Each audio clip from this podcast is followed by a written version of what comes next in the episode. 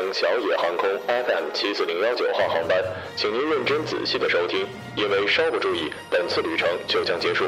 每次航行时长为五分钟，每日一次，每天一日。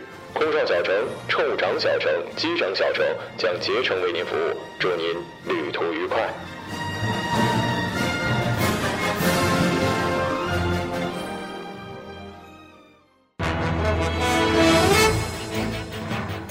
各位听众，晚上好，晚上好。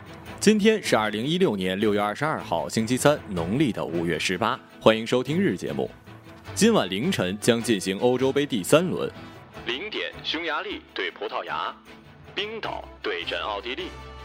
今天的节目主要内容有：安徽酒吧预告人体盛宴，邀请优衣库女主角。女子腹痛难忍，以为长瘤，竟是足月要生了。大学生室外裸睡，女生害羞不敢看。成都大爷拔火罐，背上烧出七个洞。下面请听详细内容。举办让优衣库情景重现的活动是亳州市蕉城区的一家酒吧。为了宣传该活动，酒吧曾在电梯等位置投放了广告。在广告里，记者看到举办的时间是六月十八号、十九号，重磅力邀了优衣库的女主角。除此之外，为了吸引眼球，广告牌上还写着“世界这么大，哪里都可以是战场”的标语，以及去年夏天火爆优衣库试衣间不雅视频的截图。根据爆料人反映，该酒吧为了给该活动造势，还在其微信公众号上推送以优衣库女主角性感来袭，为你重塑优衣库激情瞬间标题的消息。昨日，记者在搜索该酒吧的微信公众号时，发现该。消息已经被删除，咋说你们呢？低俗、庸俗、媚俗，你们就不能跟我一样，给社会带来一点正能量吗？这一天天的，不是优衣库就是陆家嘴，我们大家都是有身份证的人，好吗？也就是这事儿被查处了，就算不被举报，哼，我相信那天去的人也不会少啊，不是不是，也也不会有多少，反正我是不会去的，毕竟太远了。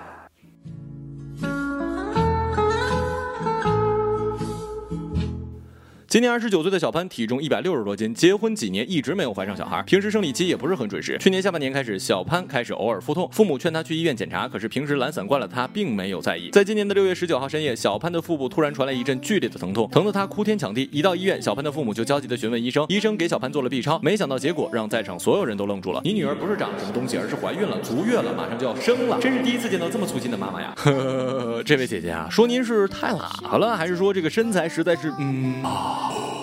太好了呢，怀孕快生了都，居然没发现变胖了。不过这也倒证明了命里有时终须有，命里无时莫我强求。那么多一怀孕就宝贝的一动不动的准妈妈，最后还是流产了。这大姐该吃吃该喝喝，我猜啊，凭您这身板，准生一大胖小子。我的宝贝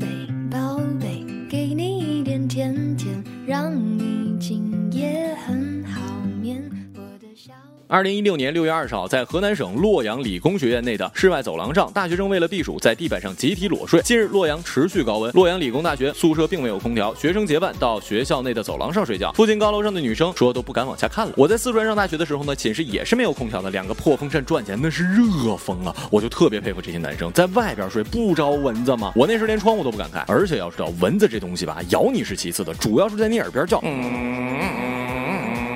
那叫一个折磨人呢，杀人的心都有了。不过今天好像全国都特别热，一个过来人的建议就是洗完澡不擦，风格还能凉快一点。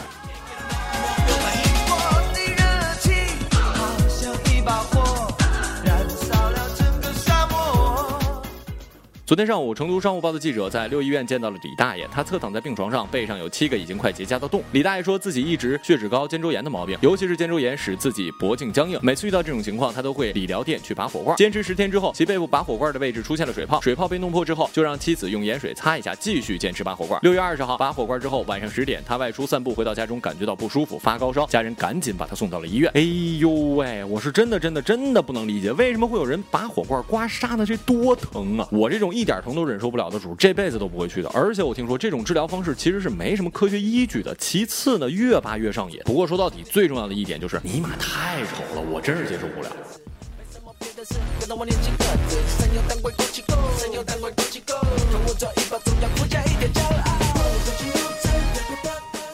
今日人物：小雨。十九号的晚上，家住沙坪区天星桥的王言宇在自己的一个微信群发了四张照片，每张照片拍的都是一页作文纸，组合起来就是一篇完整的作文，名字是《十二岁六年人生》。在作文中，作者写到自己十二岁里关键的六年是墨色的。为什么孩子会写这样一篇作文呢？为什么孩子的父母会在朋友圈发出这样的感慨呢？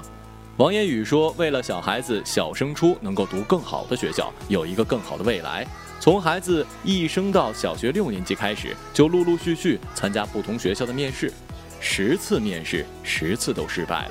而这篇作文正是写于刚参完一所中学的面谈之后。”在那段不断面试又不断失败的日子，孩子的内心有希冀，又有苦闷，也有不甘。孩子考的第一所学校是八中，知道它的难度，接着又是第二所、第三所、第四所，频频没有音信。在作文中，小雨这样写道：“重庆时报的记者了解到，在写下这篇作文之前，小雨参加了九所学校的十次面谈，其中凤鸣山中学、西大附中，只要知道哪里开始提交资料，都会让小雨去试一试。”不过，除了一所普通中学，其他学校都杳无音信。王言宇告诉《重庆时报》的记者，一家人把十八号上午的育才面谈作为了最后一次上岸的机会。本月的二十号，许多中学都启动了报名面谈，抱着最后试一试的想法，小雨参加了重庆一中的面谈。接到录取消息的时候都不敢相信，问了几次是不是乌龙。小雨这样说道：“电话里传来你绝处逢生般的喜气。”你在最后一天扬眉吐气，超越了自己。这是二十号晚上王言语在朋友圈发的一条消息。